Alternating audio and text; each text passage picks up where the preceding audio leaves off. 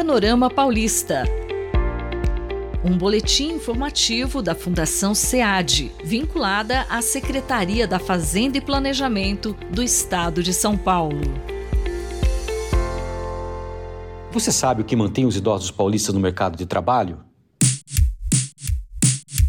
Com o envelhecimento da população, aumentou significativamente o contingente de idosos na força de trabalho paulista, que é o conjunto de trabalhadores empregados ou desempregados. No estado de São Paulo, em 2022, 26% das pessoas com 60 anos e mais estavam no mercado de trabalho. Segundo estudo da Fundação SEAD, desde 2012 essa taxa aumentou 3 pontos percentuais.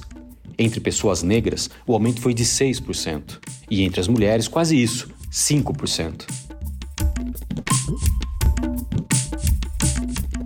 A permanência dos idosos no mercado de trabalho é explicada pela necessidade de gerar renda para suas famílias.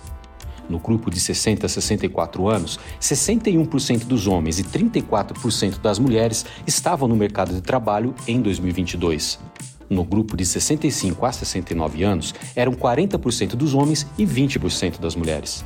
Quanto à escolaridade, o estudo aponta que 38% dos idosos na força de trabalho não tinham concluído o ensino fundamental.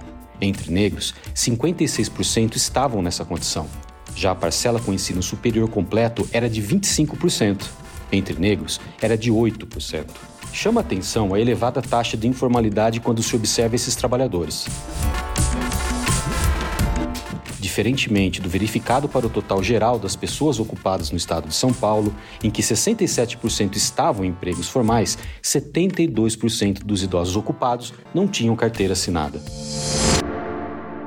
Saiba mais sobre esse assunto acessando cead.gov.br. O Boletim Panorama Paulista é uma parceria entre a Fundação SEAD e a Rádio USP. Panorama Paulista. Um boletim informativo da Fundação SEAD, vinculada à Secretaria da Fazenda e Planejamento do Estado de São Paulo.